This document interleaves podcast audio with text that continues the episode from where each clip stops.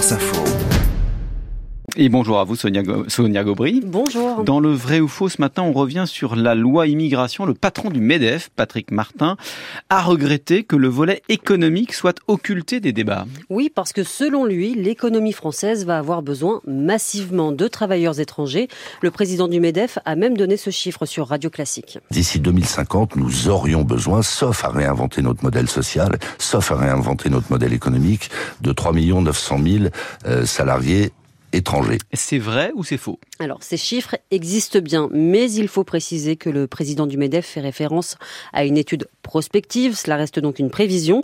Cette étude a été publiée en 2021 par le Center for Global Development, un cercle de réflexion économique américain basé à Washington.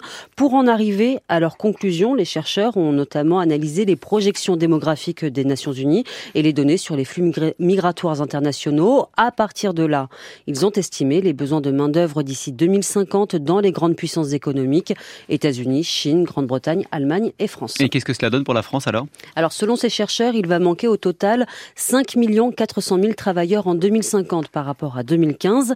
D'ici là, ils estiment qu'un million et demi de nouveaux travailleurs étrangers vont arriver en France quoi qu'il arrive, mais ça ne suffira pas. On fait la soustraction. 5 millions 4 moins 1 million 5 égale 3 millions 9. La France, oui, aura encore besoin de 3,9 millions de travailleurs en 2050.